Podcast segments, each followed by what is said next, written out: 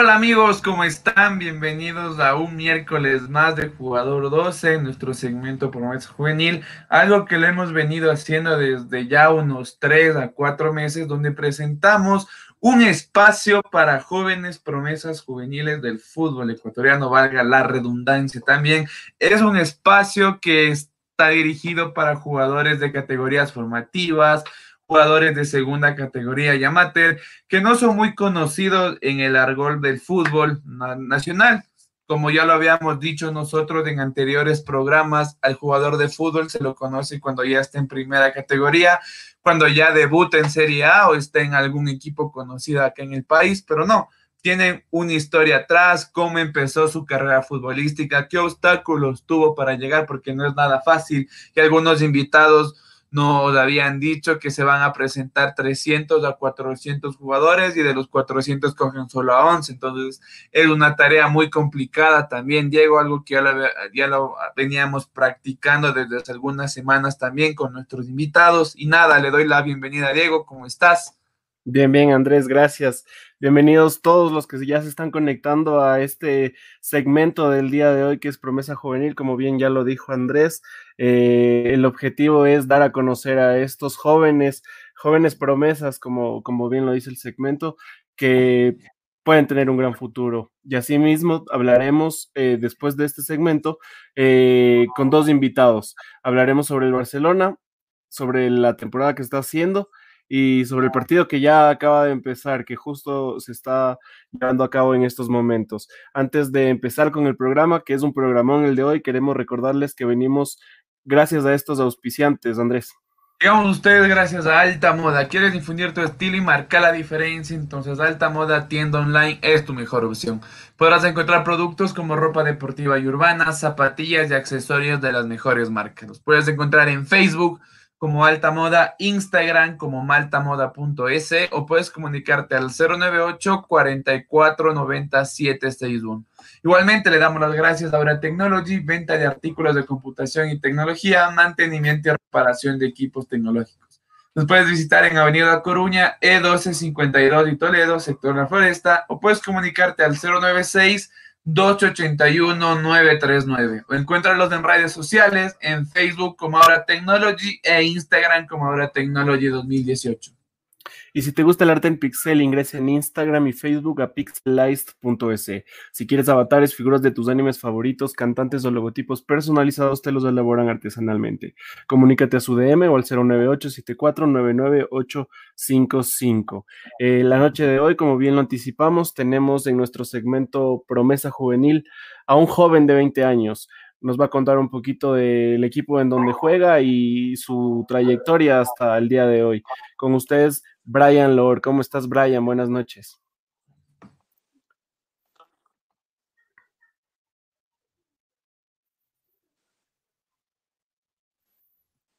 Está con un poco de problemas de internet, creo, Brian. No sé si nos escuchaste. ¿Cómo es?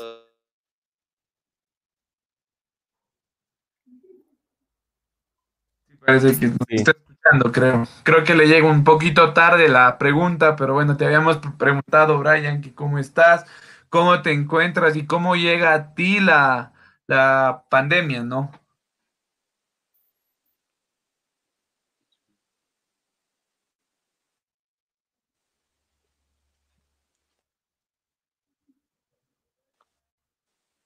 Uy, creo que tenemos problemas con el internet de Brian.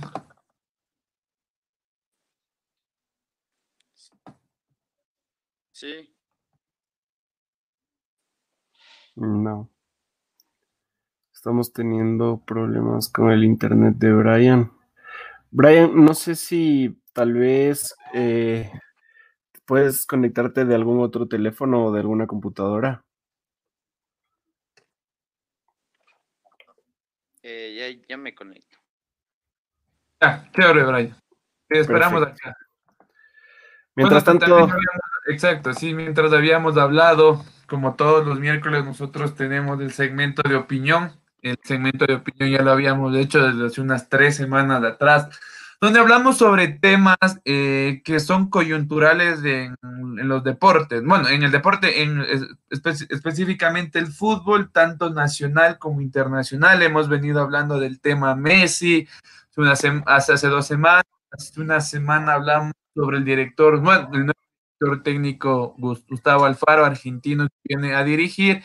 Y bueno, yo creería que es un tema importante porque se, debe dar espacio a las personas, al público que hable también, al hincha como, como tal. Por eso hoy tenemos el segmento, después de esta entrevista, tenemos a Jordi Correa y a Valles con, los, que, con los cuales vamos a hablar sobre Barcelona, sobre el tema que está ahorita, que está jugando de una manera diferente. Muchos hablan que es el próximo campeón de Ecuador, pero bueno, falta mucho también, a la primera vuelta. Entonces, lo vamos a hablar junto a John Valles y a Jordi Correa. Sí, esto en unos pocos minutos, en unos 20 minutos ya se conectan y estaremos hablando justamente con ellos sobre este tema. Creo que la pelea por, por ganar el primer puesto en esta primera etapa está peleada y creo que el que pierda puntos, sin duda, ya se puede dar por, por, por vencido en esta primera etapa, Andrés. Barcelona, Independiente del Valle, Liga de Quito y Universidad Católica son los que están peleando en estos momentos. Claro, y está difícil, ¿no? Porque Liga ya venía de puntero, venía, bueno, no, no sé si exactamente haciendo un buen juego, ¿no? Porque mucho se le había criticado al esquema que está haciendo Pablo Repeto, que se, se, se dice que hace un gol y se echa para atrás.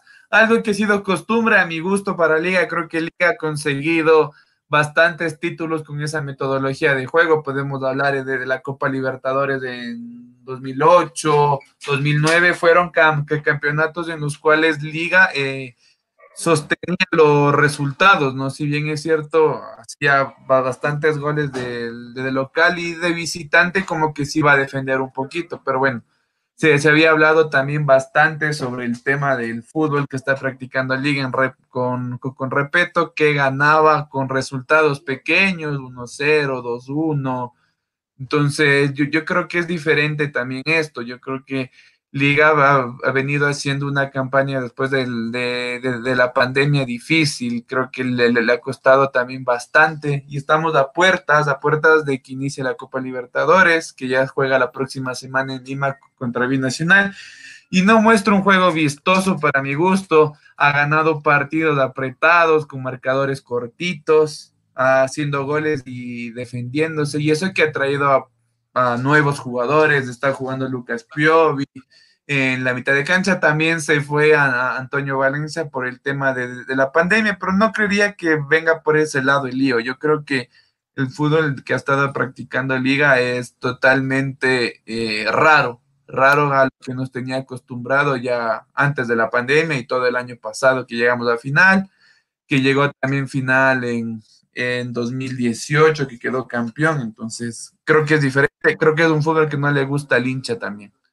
Claro, y es justamente lo que se le critica a Pablo Repeto en estos momentos. Creo que Liga salía a hacer un gol y después se encerraba atrás. Y como tú dices, tal vez era el fútbol que se practicaba antes y que con el que quizás salió campeón Liga de Quito, pero se lo nota muy marcado ahora. Creo que se le nota más, será por, lo que viene Copa Libertadores, puede ser que tal vez Pablo Repeto esté guardando las exigencias a los jugadores, puede ser. Pero no hay duda. También es una buena opción. O sea, también, también se habla de eso, ¿no? Que está guardando jugadores. Es por eso que tiene una, una formación tan cambiante. No sé si tú te has dado cuenta que juega de cinco comunos en un partido, alterna con Jordi Alcíbar, con Lucas Villarreal, igual en las bandas, y no estabilizarse. Está Marcos Caicedo, arriba siempre cambia, si no es Martínez Borja, está Rodrigo Aguirre. Entonces, Creo que es importante también estos recambios, pero no hay que dejar a un lado el tema del campeonato nacional, porque si bien es cierto, Copa Libertadores es un torneo muy importante para cualquier club de Sudamérica, pero mm, yo, yo creería que también se debe cuidar el tema del fútbol nacional. Estamos a pocas fechas de acabar la primera etapa Y así como se pone caliente la primera etapa, se va a poner caliente porque son los tres últimos partidos de Copa Libertadores. Y los tres equipos que están peleando en Copa Libertadores son Independiente, Liga de Quito y Barcelona. Ah, cuatro partidos, perdón. Y Barcelona también tiene cuatro. Ya creo que está Entonces, Sí, lo tengo aquí, déjame ver. Brian, ¿cómo estás? ¿Nos escuchas? Sí, les escucho. Ah, sí, chévere, Brian. Bueno, estábamos hablando un poquito de ah, liga. Chévere, estábamos hablando un poquito de liga, sobre el campeonato nacional. Antes de empezar esta entrevista, ¿nos pudieras decir de qué equipo eres fanático? Eh, soy fanático de Nacional. Ah, mira tú. No, o sea, yo, yo, yo me hubiera imaginado que es Barcelona, pero Nacional, no sé. Este, también. ¿Cómo es algo de pequeño. Cuéntanos un, cuéntanos un, poquito, ¿cómo empezó el gusto por el Club Deportivo El Nacional? Fue cuando mis padres me llevaron a, a Nacional, a una escuelita, y de ahí me encantó el fútbol y, y seguí, seguí cuando me llevaron a las formativas y de ahí comenzó el gusto de Nacional. Ah, sí, y me imagino que tus papás ninguno es del Nacional. No, ellos no.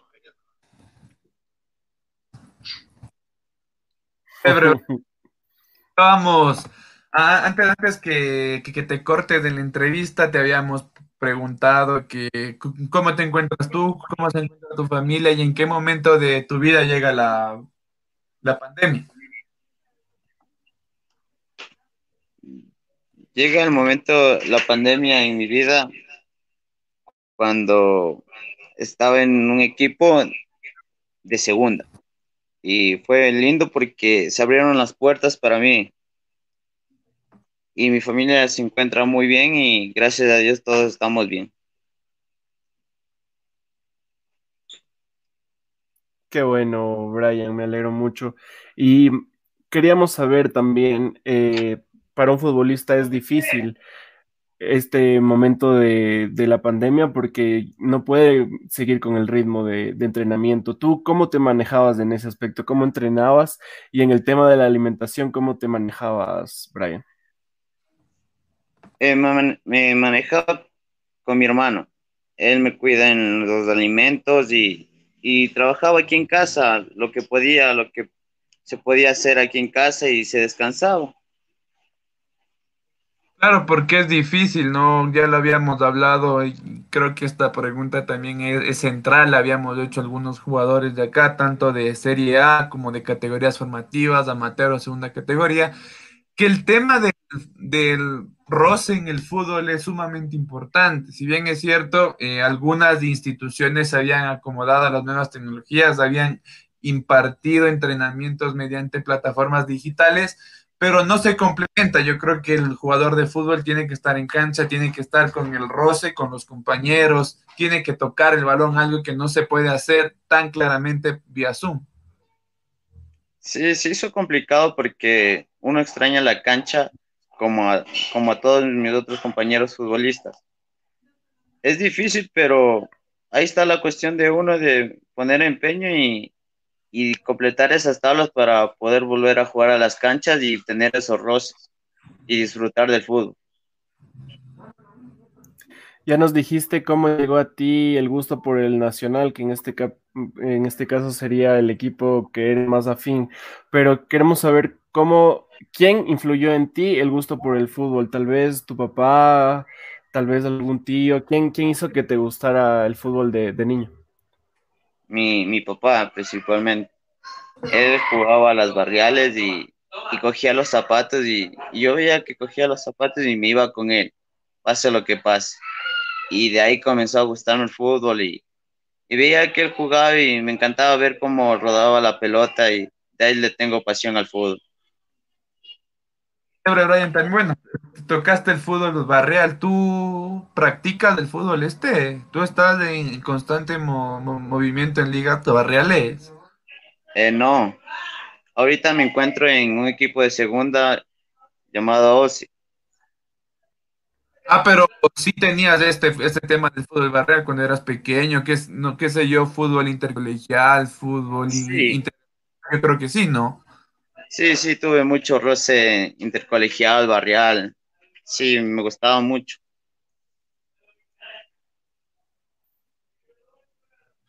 Chévere, Brian. Y cuéntanos eh, un poco, resúmenos tu carrera un poco de, de, los equipos por los que has pasado y cómo te iniciaste en este deporte. Eh, mi carrera comenzó de nacional de pequeño hasta unos 10 años. De ahí tomé otro rumbo que fue Liga Deportivo Universitaria.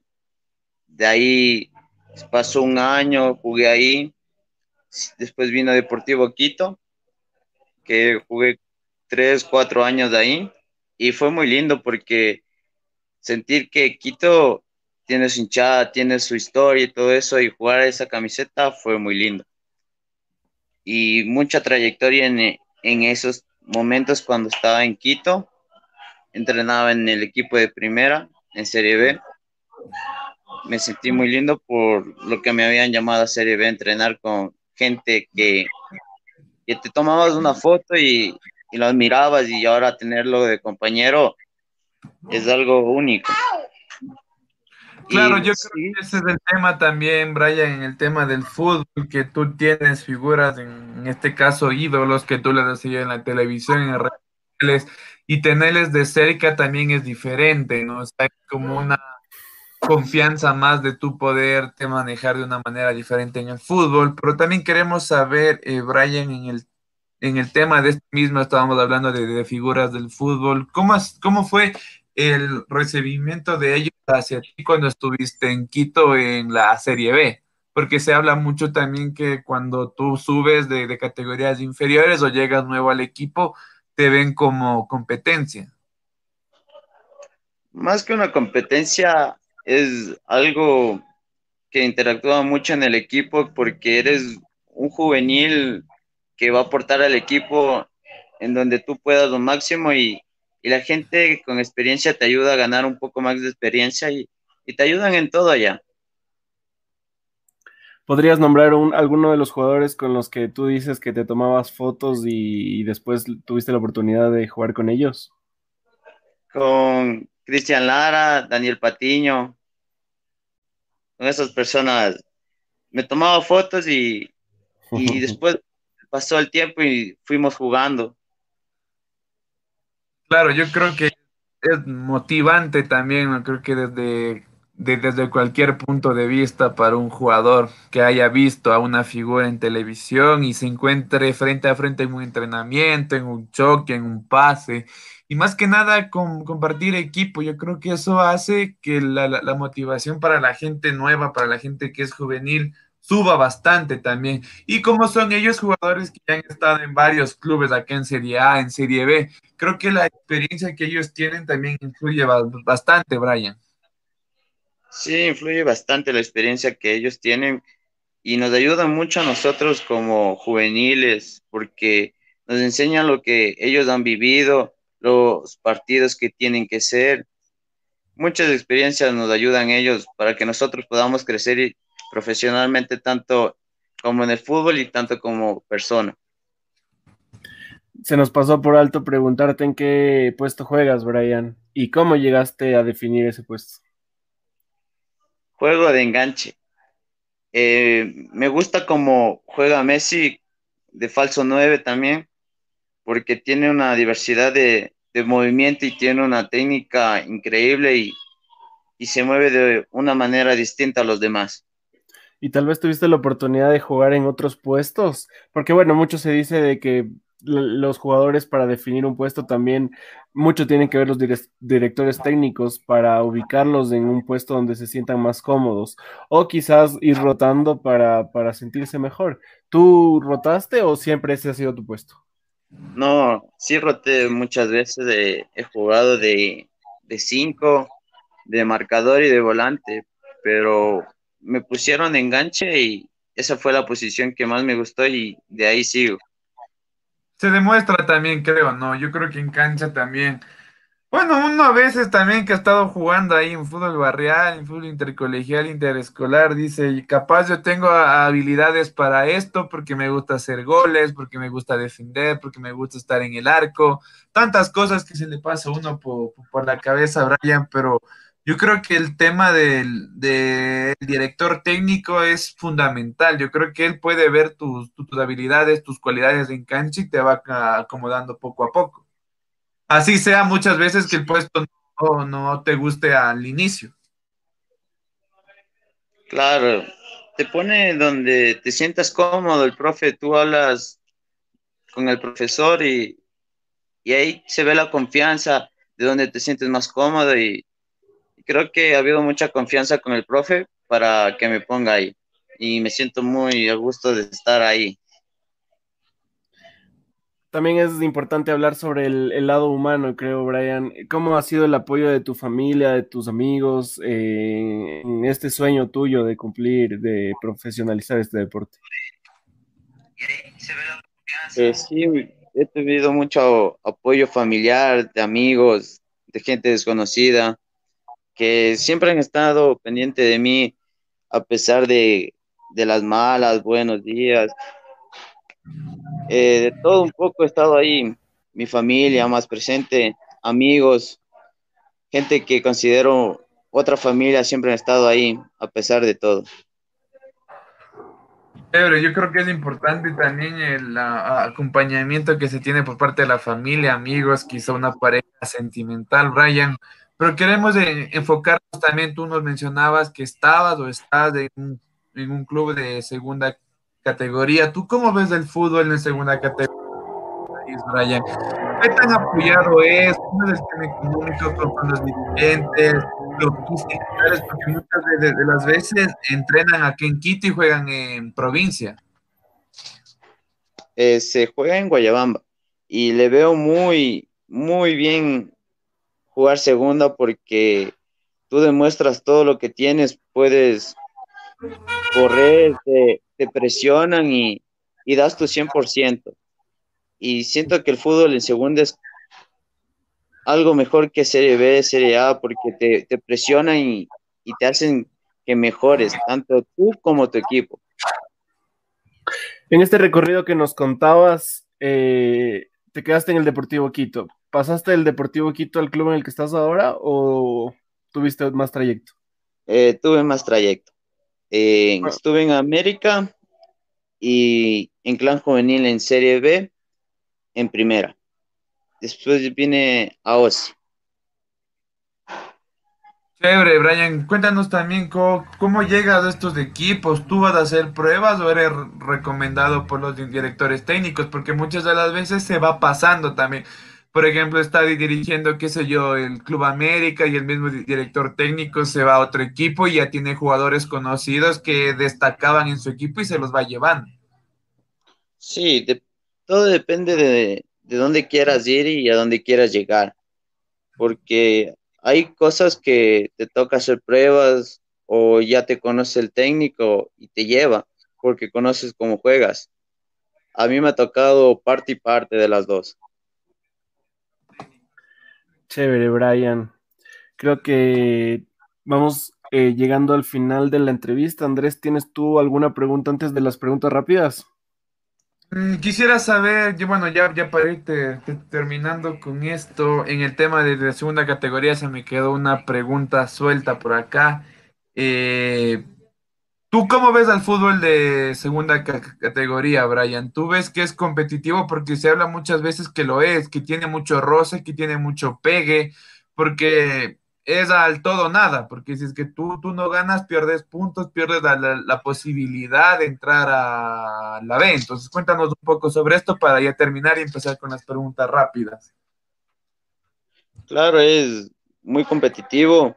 Creo que segunda es de roce, de fuerza, de golpes, pero mejor para uno el juvenil porque va cogiendo más experiencia, se siente un poco más, más fuerte y también es muy competitivo porque estás jugando el provincial y pasas al zonal para subir a Serie B y es muy, muy lindo jugar esto de aquí de segunda. Chévere, Brian. Nos vamos con unas preguntas rápidas que nos, hacen conocer un poco más de ti. Eh, ¿Estás listo, Andrés? Brian. Claro. yo tengo Listo, empiezo yo entonces. Un ídolo nacional, Brian, jugador. Un ídolo nacional. Cristian Lara. Ya lo habíamos mencionado también que habías compartido equipo con mi equipo ya. Lo internacional. Fútbol internacional. Sí, ídolo internacional. Messi. También lo mencionó. Cuéntanos un equipo en el que te gustaría jugar aquí en el Ecuador. Aquí en Ecuador, en Barcelona. Equipo internacional en el que te gustaría jugar. El Barcelona de España. ¿Qué significa para ti tu familia, Brian? Mi familia es mi todo, es mi inspiración, la que me ayuda a luchar día a día para cumplir mis sueños, para que ellos estén bien, tanto económicamente, tanto mental. Ellos son todo para mí, es mi, mi vida, son todo. Son el, el pan de cada día que tengo que estar ahí. Son mi inspiración y creo que, que son el motor de mi vida. Chévere, Brian. Y con ese mensaje nos queremos ir. Y nada, desearte lo mejor para tu carrera, desearte éxitos en todo el camino que te queda. Em, no sé, quizás tenerte en una próxima entrevista ya cuando seas un jugador profesional, te, auguramos lo mejor para ti y éxito siempre. Recuerda que jugador 12 desde el día de hoy es tu casa. Muchas gracias, de, será mi casa. Muchas gracias, Diego, por todas las entrevistas. Chévere, Brian, muchísimos éxitos. Esperamos tenerte una próxima oportunidad. Abrazo grande y éxitos en todo lo que se venga. Gracias. Abrazo. Un abrazo, Brian. Gracias, Andrés. Cuídate. Un abrazo en jugador 12. Listo, ahí lo teníamos a Brian. Creo que es importante también conocer eh, este tipo de, jugadores que están iniciándose en este largo camino, que sueñan con llegar a, jugar en el fútbol profesional. Y ahí tienen la prueba el, sueño que él tiene es de jugar en grandes equipos, eh, ya va definiendo su puesto y hay muchos equipos que ya han notado su calidad y que ya ha pasado por varios equipos, Andrés. Sí, más que nada, yo creo que el tema que, es, que, que se trata acá es que dar eh, visibilidad a jóvenes también que han pasado, bueno, en, muchos casos es por, el, por los temas económicos, también por los temas de rendimiento que no pueden llegar a jugar en equipos de, de primera categoría y se mantienen en segunda. Yo creo que es un fútbol muy competitivo, también es un fútbol fuerte, es un fútbol duro en el cual tú también puedes exponer tus, tus cualidades. Hace algunos años atrás, ahora ya, se tiene una categoría sub-17 que se le denomina como reserva, entonces también se le da chances, se podría decir, a jóvenes, a chicos, porque es, tú puedes jugar desde los 15 años en la sub-17, aparte de, de, de, tú ya pertenecer al equipo de primera categoría, que está jugando con la gente mayor, por así decirlo. Igualmente ellos tienen, tienen tres cupos de, de, juveniles. Entonces, yo creo que es importante también esto. Creo que dar visibilidad a jóvenes promesas del fútbol ecuatoriano es importante. Es importante este espacio también. De hecho, fue por eso que, que, lo hicimos, tener un espacio para que la gente pueda conocerlos, pueda saber su vida, pueda saber qué hay atrás del fútbol en segunda categoría, en el fútbol amateur, el fútbol de categorías formativas también, porque ya lo habíamos dicho, lo hemos repetido ya algunas veces acá en los, eh, en los programas, que es, que es invisibilizado, o sea, tú, tú sabes de los jugadores cuando está en primera categoría, cuando está debutando, está en algún equipo importante del país, y no sabes la parte de atrás que tiene, no sabes todo lo que tuvo que pasar para llegar allá, porque si bien es cierto, existen muchos obstáculos en los temas económicos, en los temas eh, de podría decirse de, estudios también, porque muchos dejan un lado, tienen al fútbol como primera opción, entonces se van quedando poco a poco y eso no es, y eso es tan visible que se puede observar, pueden revisar nuestras entrevistas pasadas que ya algunos jugadores han estado en primera categoría dicen, sí, yo cuando llegué a un club tenía 50, 60, hasta 100 chicos que estaban conmigo en mi, eh, en mi categoría y solo debutamos tres o cuatro. Entonces, sí, es importante también ponerse a pensar eso, es importante saber qué hay detrás del jugador de fútbol, cómo se alimenta y cómo entrena, al menos en el tema de la pandemia que afectó completamente a todos, afectó en el tema físico a varios jugadores, algo que se puede notar hasta en primera categoría, si bien es cierto, se han venido dando tantos partidos que ya se nota eh, el cansancio físico. Así es. Como bien lo dijo Andrés, no dejen de seguir a Jugador 12 y a este segmento de promesa juvenil. Si tú eres un joven futbolista y deseas salir en el programa, escríbenos. Nosotros agendaremos un, día para la entrevista y con gusto te tendremos en el programa. Y bueno, eh, el otro tema que teníamos que hablar el día de hoy, creo que eh, ya lo pudieron leer en el título, es sobre Barcelona Sporting Club. Eh, y para eso tenemos aquí un invitado, un amigo de la casa, Jordi Correa. ¿Cómo estás? Buenas noches, Jordi, bienvenido. Muy buenas noches, jugador 12, eh, Andrés, Diego. Eh, muchas gracias. disculparán la mascarilla, tuve una pequeña alergia, entonces por el momento y por esta ocasión les voy a acompañar con la mascarilla, pero muy amable y muchas gracias de parte de ustedes. Estamos aquí Pero, hablar de fútbol. En primera instancia, eh, ya se te va a estar con la camiseta de, de Barcelona. Indiscutible que seas hincha del equipo de, la, de, de, Astiller. Claro, siempre barcelonista desde 1993 y la fundación del equipo 1925. Eh. Perfecto, Jordi. Entonces creo que estamos con el indicado creo que estamos con el indicado para hablar esta noche. Antes que nada, me gustaría, nos gustaría saber eh, cómo lo ves todo el equipo, Jordi. ¿Cómo lo viste antes de la pandemia en, el Campeonato Nacional y en Copa Libertadores y cómo lo ves después de la pandemia? Un equipo se podría decir que eh, muy bueno, la verdad que en Copa Libertadores, en lo que es la pre-Libertadores se podría decir, porque demostró un buen juego eh, colectivo y también individual. En el caso individual podríamos hablar de Fidel Martínez, que se nos fue a, China, pero él ha quedado como el goleador hasta el momento de la Copa Libertadores y eso da mucho de qué hablar, ya que es un futbolista que, si bien decirlo, se inició en otro equipo ecuatoriano, pero ha venido aquí a Barcelona a demostrar de qué está hecho, pues, y, nos fue bien. Lamentablemente eh, con Independiente y con Flamengo pues no podemos decir eh, lo mismo, pero sí, la verdad que ha sido un equipo que, está empezando de a poco, pero también sí podríamos eh, poner en énfasis que también hay cosas que, que mejorar por el, por el aspecto de jugar de visitante, creo que sí le afecta bastante al equipo también.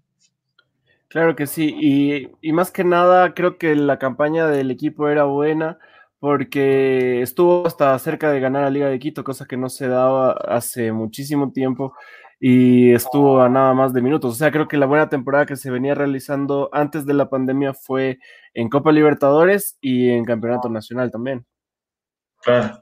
Sí, eh, lamentablemente nos jugó una mala pasada en ese partido en Casablanca, pues, y, y ahora a esperar que nos toque los próximos partidos también para alcanzar el objetivo que es quedar campeones, eh, que ya no se viene logrando desde el 2016 y esperemos que con esta directiva también, ¿no? Porque, ah, o sea, si bien la directiva de Pancho Ceballos hizo un, los primeros años un buen papel, después eh, se enfocaron en otras cosas y ya no en el ámbito deportivo, en mi opinión, y creo que es la opinión de muchos hinchas que no fue del agrado de muchos. O sea, si, nos ponemos a hablar de temas de directiva en Barcelona, podemos irnos toda la noche, ¿no? Yo creo que ha habido bastante. toda la noche, porque sí podríamos decirte que ha sido una, una, sí se puede decir la palabra mamarrachada, lo que ha pasado con los Maruri, con los Novoa. Eh, si bien eh, eh, pongo ejemplo de Ceballos, él renovó el estadio, ha hecho una gran campaña, o hizo una gran campaña, arreglando el estadio, poniendo asientos, pintándolo, poniéndolo como un estadio de primera al nivel de Latinoamérica que antes ya era considerado, pero en anteriores directivas eh, no lo dejaron eh, así, tal cual, pues ahora ya de a poco ya se ha logrado que sea un estadio muy bueno, muy bonito y también del agrado de no solo del hincha de Barcelona que está en el Ecuador, sino de bastantes visitantes ecuatorianos mismos y también de, de otros lugares, de otros países que vienen a visitar, van a visitar a Guayaquil y se pasan por el estadio de Barcelona. Claro, en el eh, tema del estadio, creo que es un tema aparte. Creo que acá estábamos un poco tocando el tema sobre las directivas, creo que nos estamos desviando un poquito del, del tema.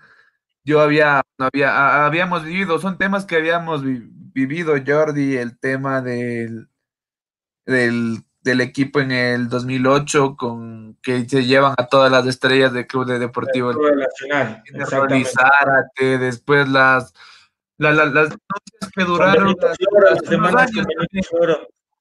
Son las demandas con Benito Floro también decían que jugadores no estaban de acuerdo con el técnico español, ya que él tenía eh, una manera europea de enseñar el fútbol, por así decirlo eh, que los jugadores se cansaban mucho de ver videos.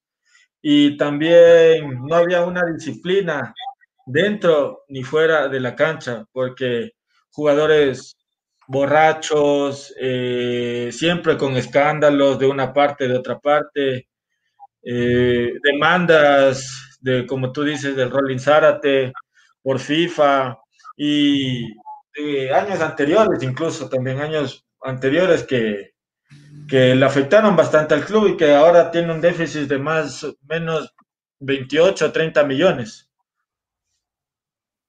Diego, para que te unas a la, a, la conversación, estábamos todavía tocando el tema de, de, las directivas, de cómo manejaban el equipo en los temas económicos, en el tema de, de jugadores, en el tema de directores técnicos. Tocamos el año 2008 con, con el equipo que decían que iba a quedar campeón de América, ¿no? Se llevaron a todo el Nacional, trajeron figuras, ¿no? Como entre comillas, como el Rolly Zárate, también creo que estuvo Mondaini por acá, por el equipo de Barcelona, y complementaron esto con el técnico español, un técnico español muy polémico, un español que no le gustaba trabajar en cancha, le gustaba todo digital, podríamos decirlo, que se veía bastantes videos, de algo que se había quejado bastante el jugador de Barcelona y el hincha también, porque estaba comprometido, creo que estaba hasta ilusionado el hincha barcelonista con el equipo que tenía. Yo creo que esto es una costumbre que tiene siempre Barcelona. No sé, ustedes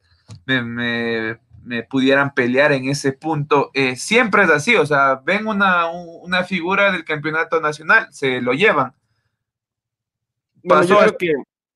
pasó con jugadores de Delfín, eh, el arquero Burra, el, defensa de Delfín, entonces es una costumbre que ya lo ha hecho Barcelona siempre, o sea, ya los, los jugadores saben que, que yo tengo alguna buena campaña, soy visible para, para Barcelona y muchas de las veces ni juegan, o sea, pasan en banca y es solo por por desarmar a otros equipos también. Claro que sí. Y bueno, no está mal traer a las figuras del, campeonato. O sea, creo que fijarse en estrellas y, ver en, diferentes ligas jugadores buenos y traerlos no está mal. Lo que sí está mal es el despilfarro de dinero, el hacerlo cuando no se tiene, no se tiene dinero en este caso. Y bueno, creo que puede ser que en esta directiva sea diferente. Eh, Pagar sueldos altísimos, sueldos muy altísimos. Ni siquiera se decir que Liga de Quito tiene también mucho dinero ha pagado, o sea, es, es extremadamente alto los, los... O sea, creo que sí son jugadores que tal vez se merecen un, un sueldo eh, interesante, pero para, para el fútbol ecuatoriano son demasiados altos. Y por eso es lo que pasa en este, en este momento de que hay la crisis. Y eso te topaba, Andrés, el tema del estadio. O sea, se hablaba de que en la directiva de Pancho habían sobreprecios, sobreprecios en el ámbito de, los arreglos del estadio, de los bares, de los televisores que habían puesto, los baños. Entonces, es un tema interesante, ya que si en sí se le dio una nueva imagen al club, poniendo eh, bustos de, los, de diferentes figuras afuera de en los parqueaderos, o sea, se le arregló. Eh, también, y es por eso que desde ahí se rompe la relación Ceballos-Alfaro, se rompe la relación totalmente y él coge por su lado con Alquiles Álvarez y Ceballos se queda con, si me ayudan con el nombre, es que se me olvidó, del, del bueno, eh, un directivo de Barcelona, quiero acordarme más adelante, eh, se quedaba con ellos y decían que este directivo de Barcelona era el que le dañaba la cabeza a Ceballos para que haga estas inversiones, haga esto, haga lo otro. Eh, habían en los bares nombres de directivos que, o sea, ¿por qué un directivo tiene que tener un bar? si se supone que eso es de gente aparte que hace ese tipo de cosas, o sea, para trabajar es un trabajo. Entonces hubo malas inversiones y malos manejos en los últimos dos años de la directiva de Ceballos. Y es por eso sucedió toda esta separación, porque era presidente, presidente Pepe Pancho y vicepresidente Alfaro. Entonces ahí se rompe la relación y sucede esta situación.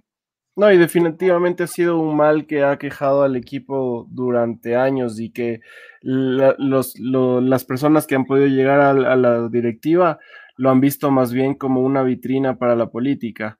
Em, se han llevado mucha plata también. Creo que el, mal manejo de tantas directivas ha sido el que ahora ponen estos aprietos al Barcelona y pone el déficit y la deuda de, que actualmente tiene Barcelona. Pero no es ahora, yo creo que desde siempre Barcelona siempre se ha visto muy involucrada en temas de, denuncias de jugadores y denuncias de jugadores desde hace 10 años y todo por la ambición de, llevarse a todas las estrellas de los equipos. Olga Quiñones. exacto, justo, estábamos hablando hoy con de, de, Quiñones. Y también pagando sueldos astronómicos. Yo creo que tener tantos jugadores. Barcelona tiene muchos jugadores ahora. Eh, yo creo que el caso de Orejuela también es una, es una pastillita que tenía la, directiva de, Barcelona siempre, porque en, en, en la mitad de, de, cancha tiene buenos jugadores. Trajo jugadores de, de mitad de, de, cancha y por eso deslindarse de Fidel Martínez, que para mí la estaba rompiendo en Barcelona por los temas económicos también. Porque tú no puedes sostener un equipo con tantas figuras con sueldos, porque yo creo que Díaz no está cobrando poco, eh, Matías Oyola, el propio Orejuela también, entonces, no sé, yo creo que son cosas competitivo, eh, pero ¿a qué precio? precio de... A ver, Jugador, jugador eh, de las características de Jefferson Orejuela no hay en Barcelona. Teníamos cinco, tenemos a, mm, Matías Oyola, a Gabriel Márquez, a Piñatares, pero no son volantes creativos, son volantes de marca. Eh, pero jugador de las características a Martínez también, o sea, yo creo que es ambición también, yo creo que esto, eso ha sido la tilde que siempre estaba Barcelona, competir con jugadores de otros equipos, ya lo habían mencionado acá en, lo en los comentarios, dicen que le, le desarmó al Club Deportivo Nacional en el, en el 2008. Eso nadie está negando, pero lo que pasa es que estos futbolistas, o sea, no sé si llegan a Barcelona bien a crecerse o a quitar el dinero, porque ¿qué pasa con qué pasa? El Diablito Lara le estaba rompiendo en, el Nacional. Eh, Mondaini la había, había, estaba jugando bien en, el en el equipo que si mal no recuerdo era Emelec, pero después se fue a otro equipo y ahí vino al Barcelona. Él jugó en Argentina, creo. Mondaini dijo que no quería, nunca, que nunca quería, eh, iba a jugar en Barcelona. Y llegó, pero no rindió. O sea, son, o sea, fue que van a, quitar el dinero. O sea, van a quitar el dinero, no rinden. Y eso pasó en las otras directivas, que jugadores, eh, las modelos de, de, estos programas de farándula, las periodistas, eh, les esperaban afuera de las concentraciones y con ellas iban de fiesta, de parranda. Eso pasaba. ¿Y eso de quién culpa es? Del jugador mismo y de la directiva que no pone un alto a esas cosas. El principio, ahí está lo que pasó en la final del 2014 con Emelec. Según se había dicho que, que eh, el Alex Bolaños había ahí hecho un trato con, con el hermano para, para que ahí él gane la final, un billete de por medio o algo así. Eso se quedó ahí. Pero sí, pero e, eso se habla desde el principio con los propios directivos, con el presidente. Eso esas cosas se hablan porque después la gente especula y somos de las reír del Ecuador. O sea, en esos, en esos aspectos. Eso lo has dicho. Tú mismo lo has dicho. Yo creo que en, en, directivas, en, en directivas de, es así. Barcelona ha cambiado de directivas bastante de, del 2000 para acá. Y aparte, no alejarnos mucho. Estábamos hablando del tema de los jugadores. Ahora, ¿qué hizo Barcelona para este año? Se lo llevó a Burray, a Piñatares, a Martínez eh. de el Cuenca. Entonces, siempre, siempre es así y son... A ver, no, no, no. Son, esta, vez, esta vez, esta vez no trajo jugadores caros. Pero igual se, se los lleva y no es que hace tanta cosa, no es que destaca, decir yo me llevo a los mejores jugadores y estoy primero del largo. Yo soy de la, yo soy de la, del pensamiento de que, por ejemplo, si es que un jugador está triunfando en otro equipo o, o, o en otro lugar, hay que dejarlo que el, el pelado, o sea, desarrolle y que juegue bien y que, lo, y que disfrute en otra parte. Porque, por ejemplo, ¿qué pasa con este, con este, con este chico, desviándonos también un poquito el tema, Quique Sabeiro? Eh, Alfaro lo fue a ver a, allá a Barcelona y le ofreció que venga a jugar acá al equipo. O sea, ¿para qué le va a traer acá? Solo son picas, solo, o sea, es, para decir, ¿sabe qué? Yo tengo a, los mejores jugadores de...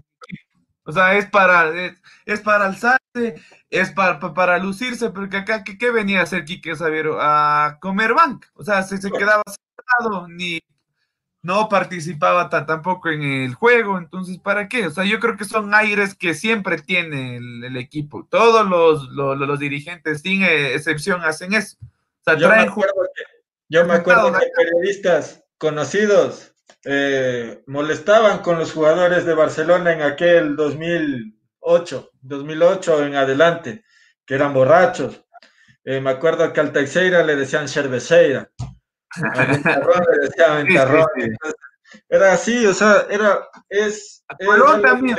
también, porque no están, o sea, están hablando del, equipo de, tus amores, o sea, del que, por ejemplo, yo no soy socio, pero hay gente que, que sí es socio y invierte su dinero, parte de su sueldo, parte de cualquier cosa que tenga, da al club. ¿Para qué? Para que hagan cosas que lamentablemente no rindan, no rindan. Eh, Teníamos buen equipo, buen equipo en el año 2017 que llegamos hasta las semifinales. El equipo se confió eh, con el partido con Gremio, se confió demasiado, pero, o sea, hubiese sido tal vez otra historia, pero lamentablemente no se dio. Pero teníamos equipo ahí, teníamos equipo, teníamos con qué ganar. Una buena directiva, o sea, de principio a fin. Fue una buena directiva ese año. Por eso digo, o sea, la, directiva de Ceballos fue un, podríamos decir, un 60-40, un 50-50. Pero Ceballos de Alfaro creo que fue mejor. Porque claro, Ceballos de Alfaro fue mejor, exactamente. Sí, o sea, yo creo que esa era la, la, directiva que tenía que, que, quedar en Barcelona. Después, por conflicto de intereses también, por temas ideológicos, temas políticos también, se fueron deslindando también un poco. Creo que en el 2017, como tú lo habías mencionado, Jordi, fue un buen equipo de, Barcelona y se hablaba acá, ¿no? Que el que ganaba esa, esa semifinal quedaba campeón de, de Libertadores y así fue. Pues ganó gremio y quedó campeón, fue el futuro campeón de, Copa. Entonces, en el año, en el año 2015 era, nos estamos desviando un poco, mucho de hemos hablado bastante ya de, Barcelona, de todo lo que hace mal, de todo lo que a mi concepto hace mal. Eh, el tema sería eh, a ver, o sea, claro, al equipo ahora. O sea, ¿qué, qué piensa? ¿Tiene plantilla para hay que, hay que aceptar que, el Barcelona tuvo malas dirigencias, que se hicieron malas cosas en el pasado, pero ahora tenemos un nuevo proyecto. Alfaro está con un nuevo proyecto y, y ¿qué? Eh, se va a manejar con formativas. Eh, es lo que le hacía mucha falta a Barcelona. Creo que eh, tener un proyecto, tener en mente un proyecto a largo plazo es lo que nunca tuvo el equipo. Ahora Alfaro lo está haciendo y, y empezó el año bien. Las contrataciones que tú dices, no son contrataciones sobrevaloradas, son contrataciones normales para un campeonato ecuatoriano y jugadores que se desempeñaban bien en sus equipos y que ahora están luciendo en Barcelona. No se puede ver todavía si las futuras denuncias llegan años después, pues. O sea, no, no se puede decir que no son sobrevaloradas porque nosotros no es de conocimiento público muchas de las veces los sueldos que tienen. Es que no es lo mismo contratar un, un... fue una, payasada. Lo que pasó con Pan fue una payasada. Estando en el mismo club, estando jugando, haciendo goles, bueno, o sea, de cada cinco partidos hacía un gol, eh, lo demanda.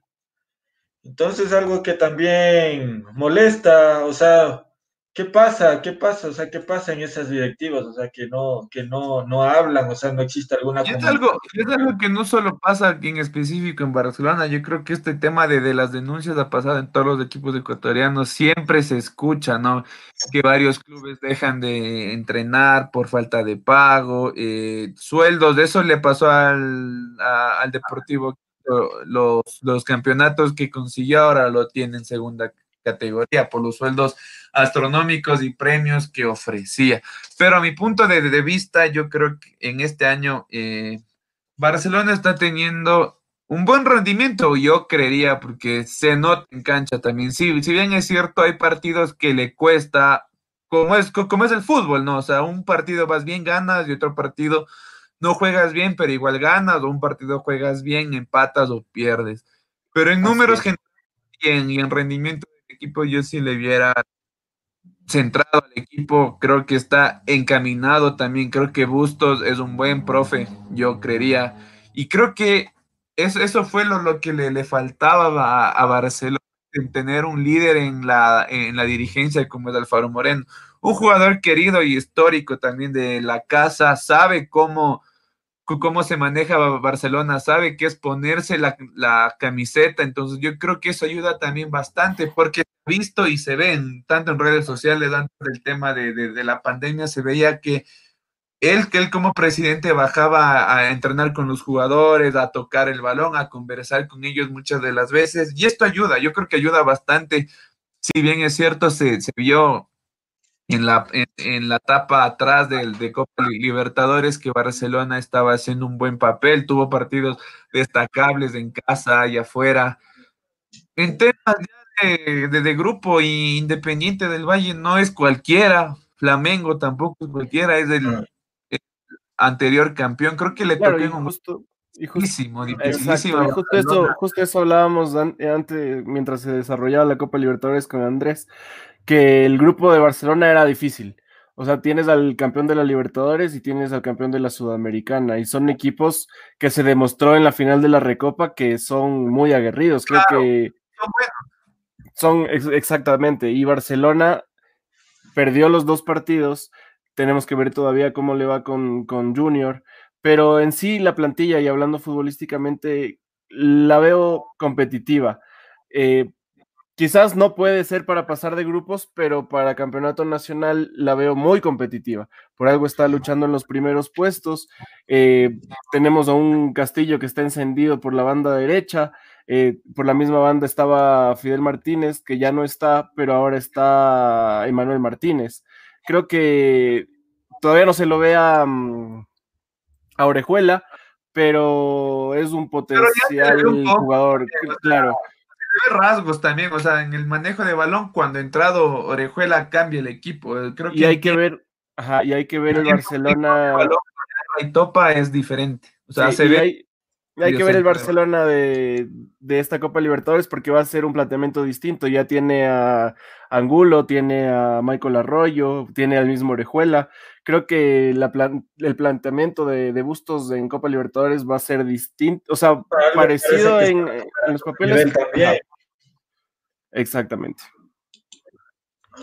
Eh, en ese aspecto también, sí, podríamos ser un poco realistas, si es que no se llega a pasar la fase de grupos, por lo menos llegar tercero para una Copa Sudamericana, eh, que sería también ideal y también importante económicamente al club, que ahorita le hace falta. Pero de ahí, o sea, también, ¿no? O sea, yo creo que un, tercer puesto tampoco le viene mal a Barcelona en un grupo que es muy exigido también. Y americano, o sea, es... que lo que pasa es que ahorita no nos vamos, no vamos a, decir eh, eh, Barcelona puede pasar de fase de grupo, o sea, está difícil porque lamentablemente perdió los dos partidos. Si la Copa Libertadores inicia hoy, podríamos decir que Barcelona puede estar peleando un primero o segundo puesto en ese grupo. Podríamos decir, pero lamentablemente, ya tiene puntos perdidos, o sea, está empezando. perdidos, goles en contra, goles en contra, entonces es significativo, la verdad, lo que ahorita está pasando. Más allá que también eh, está, bueno, la directiva está haciendo un buen papel en ese aspecto, también se está haciendo un buen marqueteo de, la, de lo que es Barcelona y pues eso también nos va a ayudar bastante. Bueno, yo, yo creo que eso ha sido siempre. No sé si ustedes han dado cuenta, chicos, que Barcelona vende hasta jabón. O sea, yo creo que el marketing que sabe, se sabe el, poderío que tiene Barcelona durante, en el país, se sabe que es la hinchada más, más grande y el marketing siempre existe. No sé si ustedes se han dado cuenta, todo. En un tiempo vendían helados. Arroz Barcelona. Arroz Barcelona. marketing que ellos, eh, que Barcelona como institución maneja es importante y es destacable también. Aprovechen que son los más, tienen la más grande hinchada en el país y les beneficia bastante. Creo que por que tiene un buen concepto también. Para decirte que yo tenía las lonas de Barcelona, las Venus, para jugar en la calle. creo. no, Barcelona, Barcelona como marca definitivamente es es impresionante y hay que saber explotar también ese marketing. Creo que se lo, se lo hizo de buena forma con, con trayendo a Ronaldinho, trayendo a, a, Forlán, perdón, trayendo a, a Kaká, estrellas como esas. Y creo que se hizo una buena... Y bueno, no fue ni siquiera inversión del club, creo que esto fue... Fue inversión del club. no, no fue inversión del club. Pepsi, si no me equivoco. y la de Ronaldinho creo que fue Banco Pichincha, pero no fue la, los jugadores no fue inversión del club. Yo creería que, bueno, si puede ser, fueron innovadores acá, creo que nadie ha hecho eso y nadie creo que lo haga, traer jugadores internacionales destacables e históricos, pero una noche, ¿para qué? El billete, que se, que dinero, pues Andrés, entra dinero, entra dinero y es dinero que le hace falta al club. Tal vez si tú ves las anteriores noches amarillas antes de las otras directivas, igual venían equipos peruanos, equipos uruguayos, colombianos, pero no era una noche amarilla que tal vez... Eh, yo creo que es un manejo de egos terrible que tiene. Ah, yo soy el que tiene más hinchada, yo traigo a este jugador yo soy el que tiene esto. Es que más que el manejo de egos, creo que esto es netamente el tema financiero. Creo que ah. El, equipo está endeudado definitivamente y, esto es una ayuda. Tú sabes cuánta plata se sacó en la noche amarilla, sabes cuánta plata sacaron en los partidos de Copa Libertadores. Pero en Copa Libertadores ganan todos. No, no, no, eh, con la afición, digo yo. No solo. Barcelona y el tema de las marcas también, porque a la final ellos eh, traen un jugador, pero inyectan menos, menos presupuesto al año al, club. A taquilla, a taquilla me refiero yo. a la taquilla. No sé, o sea, yo creía que, si bien es cierto, puede ser una buena estrategia, pero para mí es de egos, o sea, ¿por qué no hicieron antes? eso es lo que le reclamaban a Pancho Ceballos, eso es lo que le reclamaban a Pancho Ceballos. ¿Qué pasó con, con todo el dinero que se invirtió? ¿Dónde está el dinero que se invirtió? ¿Dónde está el dinero que ganó, que ingresó al club? Eso le reclamaba. Y eso no se sabe todavía si hay, si va a seguir auditoría o todavía no hay auditoría. Porque es lamentable, es lamentable porque si tú veías que todos los estadios, todos los estadios estaban llenos, todo, que perdón, todos los partidos estaban llenos cuando jugaba Barcelona. Eh, y inclusive la Copa Libertadores, que jugó la Copa Libertadores, pues obviamente eh, eso le va a tener una buena remuneración en ese aspecto. Pero lamentablemente es como se, como se, como se, como se dice, o sea, no, no se sabe tal vez invertir, no se sabe guardar el dinero y se despilfarra. Y ahí es donde llego.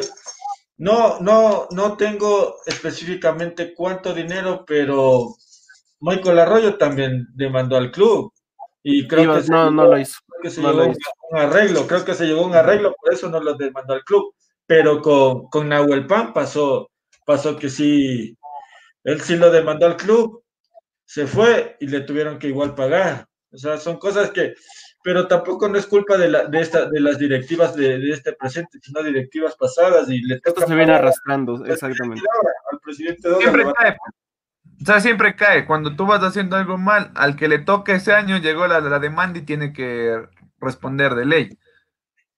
Lo importante, yo creo que es ahora buscar soluciones y, y Alfaro me parece la persona indicada en este momento, creo que está haciendo las cosas bien, eh, creo que se está manejando de manera diferente y, esperemos que sea por un bien del equipo, más que nada. Claro, porque Barcelona necesita vender jugadores ahora, o sea, jugadores de, la reserva, de, cantera, eh, y, con ese dinero pues tratar de solventarse, porque tampoco no vamos a estar...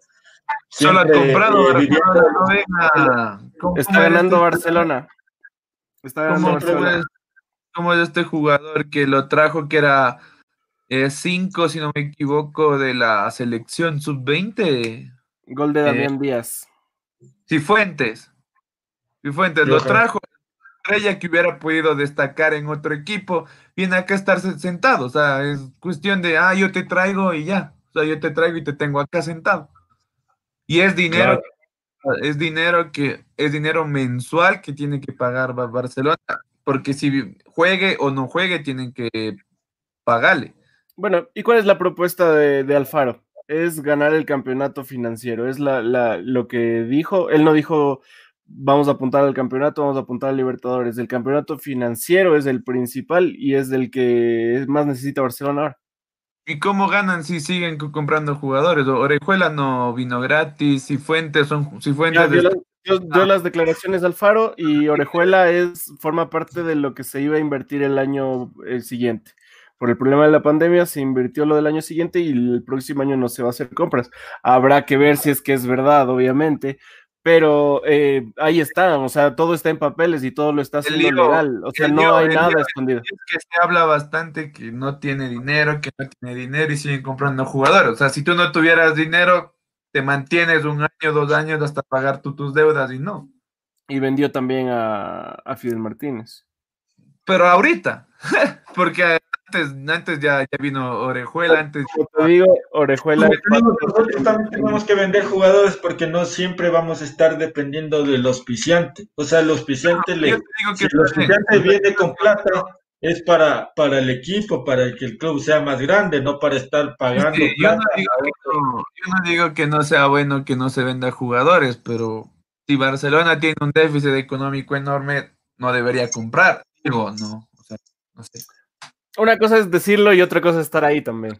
Ah, o sea, es que tampoco hay que o sea, uno, uno también se da cuenta y, y, dice, ¿no? O sea, ya, si mi club está en un déficit económico, yo no compro, no traigo. Burray vino por, un sueldo va, por un sueldo bajo. Se Martínez fue de Banguera, y Banguera creo que está más alto el sueldo que, que Burray. Pero igual, o sea, no vino por cosas bajas. Entonces yo creería que si hubiera mantenido un equipo con un sueldo diferente. Es que el equilibrio se está manteniendo, Andrés. El equilibrio, el equilibrio se está manteniendo porque no trajo jugadores sobrevalorados. O sea, los sueldos que está pagando ahora son menos de los que pagaba el año pasado. Sabes, los sueldos. Esa es la, la, la, la, la, pregunta. todo lo está haciendo. No, todo lo está haciendo. es que David Díaz gana 75 mil dólares por ahí. ahí está. Es, eso no es un sueldo astronómico para un equipo que está en. es contratación de José Francisco Ceballos. pero está ganando. ¿Y qué puede hacer? Está cayendo. ¿Y qué puede es que si le baja el sueldo, le demanda a, Alfaro, pues Andrés. Le demanda pero es una cuestión de, de, jugadores también. Díaz es tan querido, ganó tanta plata tantos años, llegar a un acuerdo de, de un sueldo y siguen pagando. Ya, 75 mil dólares. Martínez no creo que esté con unos menos de, unos 50 mil dólares. El que vino. Emanuel. Emanuel. Sí, vino como estrella y aparte es extranjero. Son sueldos. No vino como estrella Emanuel Martínez. Sí vino como estrella en Cuenca, el anterior año la rompió, por eso le compro, por eso digo, o sea, yo me mantengo en mi discurso, ah, este man está jugando bien, yo lo llevo para acá. Es así. Yo creo que de esto podríamos hablar una vez que terminen los cuatro años de Alfaro y ver si es que al final la gestión sirvió y si, si en algo se compuso el déficit económico que tiene. Claro, porque muchas de las veces lo ocultan también. Cuando salen, ocultan y después. Así es. Exacto. Como lo que sucede con Alfaro. O sea, lo que, Alfaro dijo que él quería los ocho años. O sea, él quiere reelegirse o quiere hacer otras votaciones ahí mismo, alguna consulta, algo para que sean los ocho años. Para que él dijo que se comprometía a pagar la deuda. Yo, yo creo que Alfaro es el proyecto que tiene es importantísimo. Yo creo que él es el que tenía que estar. El creo que, yo no he visto un proyecto así en Barcelona desde Isidro Romero. Sí, yo creo que es el que tenía que estar. Aparte, como yo les había dicho, amigos, que fue un jugador que jugó en Barcelona, un jugador querido, histórico, alguien que siente la camiseta es importante que esté en, la dirigencia, porque sabe qué es Barcelona, cómo se maneja, qué siente la gente, qué es jugar en el club. Entonces yo creo que más allá de que Ceballos ya es cuestión de cada quien, si es que tuvo para hacerse político, utilizó a Barcelona, pero yo siempre pensé que el indicado era Alfaro, o sea, que Alfaro presidente y vicepresidente Ceballos, porque Alfaro aparte tenía bastante conocimiento en el tema de las escuelas formativas. La, Academia Alfaro Moreno tuvo muchos años de Y las terminó, las terminó regalando al club. Entonces, yo es muy buen, muy, muy buen presidente, sabe cómo manejar el tema del club. Y aparte es algo que se ve reflejado ahora, si bien es cierta parte de los temas económicos, que eso es un lado acá, ya habíamos discutido también un poco sobre esto, pero no es lo que nos interesa como tal. Yo creo que Barcelona sí está haciendo un buen papel aquí en el campeonato. no queda, no queda más que, que esperar, que esperar a que por lo menos avance un poco más exactamente, esperar a que... Todo se ve un equipo formado, o sea, sale jugando con el balón, eh, se ven jugadas que se hacen en, entrenamientos, algo que es de, destacar técnicos también. se ve bien. Yo creía que es un buen año para Barcelona este, pudiera estar peleando el, el campeonato también, porque sabemos que acá son pocos los clubes que pelean el campeonato, unos son equipos de media tabla abajo, otros de media para arriba. Pero creo que Barcelona sí se apunta bien. Yo creo que sí puede ser estelar en este. Ahora, yo para ir cerrando ya el programa, nos hemos alargado un poquito. Yo les pregunto a ustedes, Andrés y Jordi, ¿lo ven a Barcelona como ganador de esta etapa? Mm. Claro que sí. Yo le doy mi, mi, mi visto bueno. Si sigue así ganando y esperemos que Liga o Independiente tenga un pequeño resbalón, pues sí.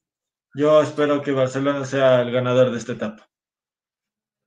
Claro, creo que es el sueño de todo hincha también. Y aparte no, no es un sueño como sueño, como tal, es algo realidad, es, algo que se puede dar porque Barcelona viene haciendo un buen papel. Ya habíamos hablado sobre Liga antes que ingrese, estuvo acá Jordi, antes de, de, la entrevista, que es un tema aparte. También ya habíamos discutido también un poco con, con Diego. Creo que las ideas quedaron claras también sobre lo que pensamos sobre el equipo de Pablo Repeto. Yo creo que sí, realidad eh, va a ser un campeonato, las, las últimas tres fechas estas que faltan para que cae la, primera vuelta va a ser muy peleado.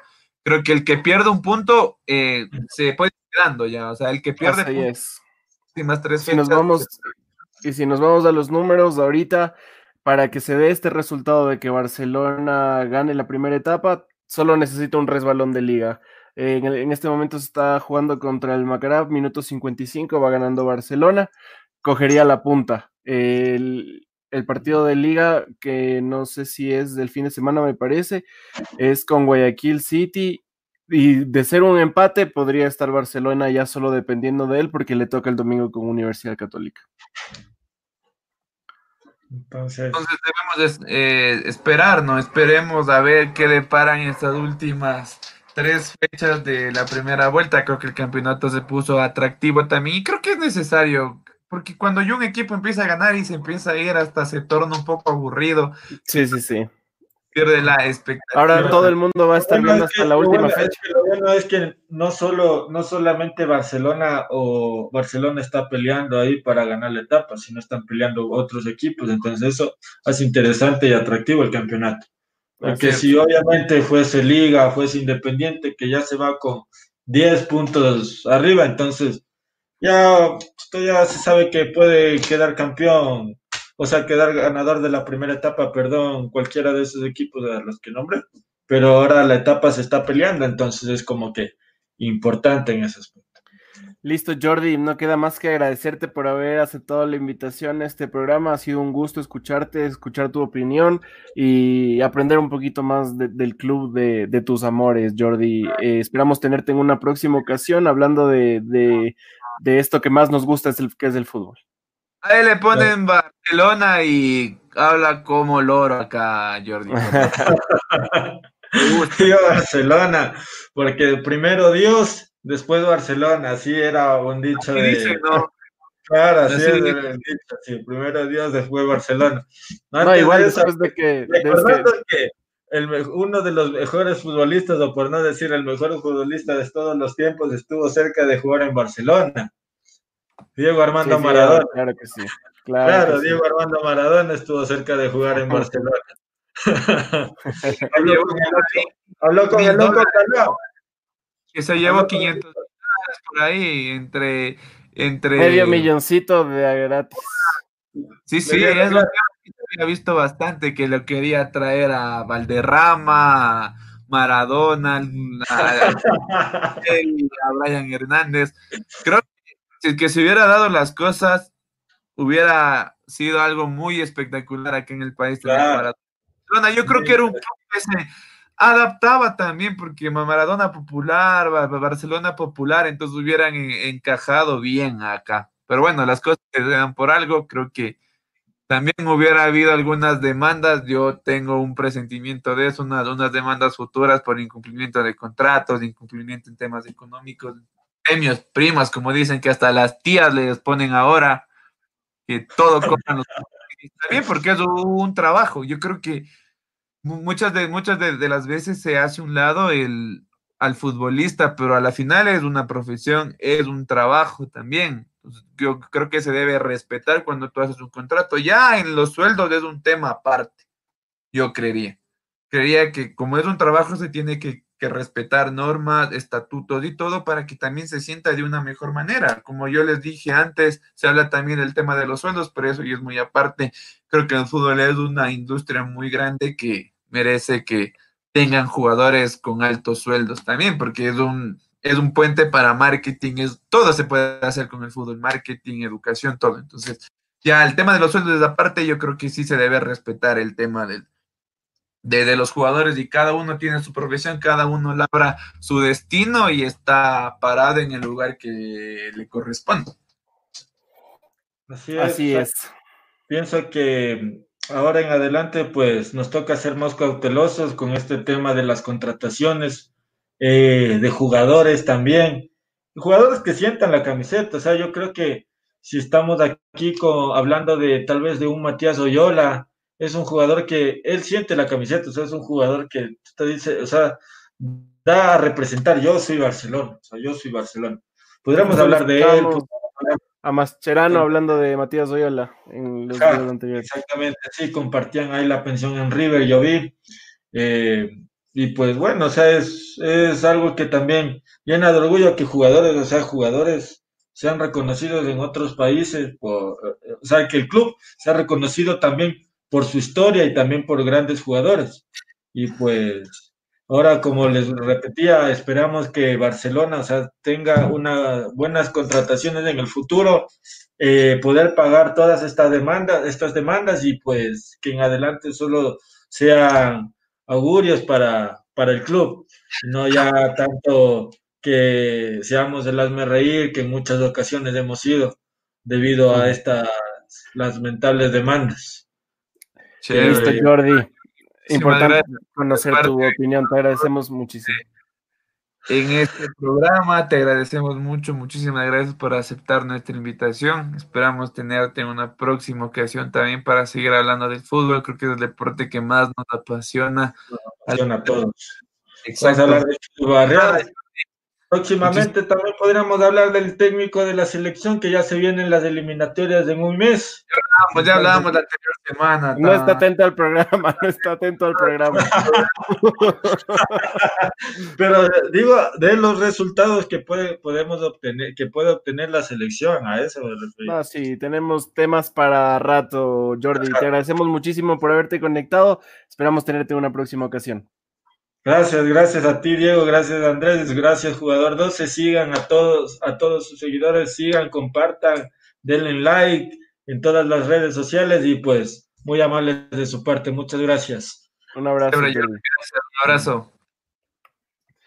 Bueno, creo que nos alargamos también bastantito. Es que es un tema amplio, tiene muchas cosas que hablar. Pero bueno, queremos recordar a la gente que, nos está viendo que el día domingo a las 7 de la noche no se pueden perder las dueñas del balón, junto a Belén y Fernanda, que como bien dije, se nos adueñaron del balón, Andrés.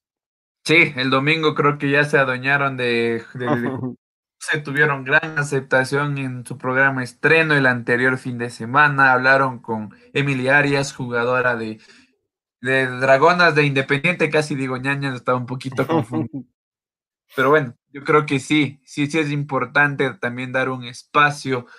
Porque ya, ya, habíamos hablado, Diego, ¿te acuerdas que ya tuvimos a, Camila Velázquez, eh, tuvimos... De ñañas, tuvimos a Irene Tobar del Independiente del Valle. Como ya habíamos mencionado con ella del fútbol, la Superliga Femenina es sumamente importante. Hay que darle apoyo y realce también, porque acá hay unas jugadoras espectaculares también. Entonces, yo creo que es. El, tema. el contenido que están subiendo, no olviden seguirnos en nuestras redes sociales. Estamos subiendo contenido eh, de fútbol de todo tipo. Eh, compartan nuestro contenido. Eh, síganos en Instagram, en Facebook, en YouTube y en formato podcast en Spotify. Andrés, eh, recordemos a toda la gente que llegamos gracias a estos grandes auspiciantes. Debes difundir tu estilo y marcar la diferencia en tu alta moda tienda online es tu mejor opción. Podrás encontrar productos como ropa deportiva y urbana, zapatillas y accesorios de las mejores marcas. Puedes encontrar en Facebook como Alta Moda e Instagram como maltamoda.es. Puedes comunicarte al 098 44 90 761. Damos igual gracias a Ahora Technology, venta de artículos de computación y tecnología, mantenimiento y reparación de equipos tecnológicos. Puedes visitar en Avenida Coruña E1252 de Toledo, sector La Floresta, o puedes comunicarte al 096-281-939 o encuéntralos en redes sociales en Facebook como Technology e Instagram como Ahora Technology 2018. Y si te gusta el arte en pixel, ingresa en Instagram y Facebook a pixelites.es. Si quieres avatares, figuras de tus animes favoritos, cantantes o logotipos personalizados, te los elaboran artesanalmente. Comunícate a su DM o al 09874-99855. Y eso es todo por el día de hoy. Les agradecemos por haberse conectado. Gracias por haberse conectado acá. No, no se olviden de seguirnos en nuestras redes sociales, en Facebook como J12 e Instagram, YouTube y Spotify como arroba jugador 12 Siempre es un placer, Diego, conversar contigo sobre fútbol y hacer este programa. Nos vemos el próximo lunes con nosotros, pero el domingo estén atentos de 7 a 8 de la noche con Dueñas del Balón. Fernando y Belén estarán en su segundo programa. Un abrazo, muchas gracias. Muchísimas gracias.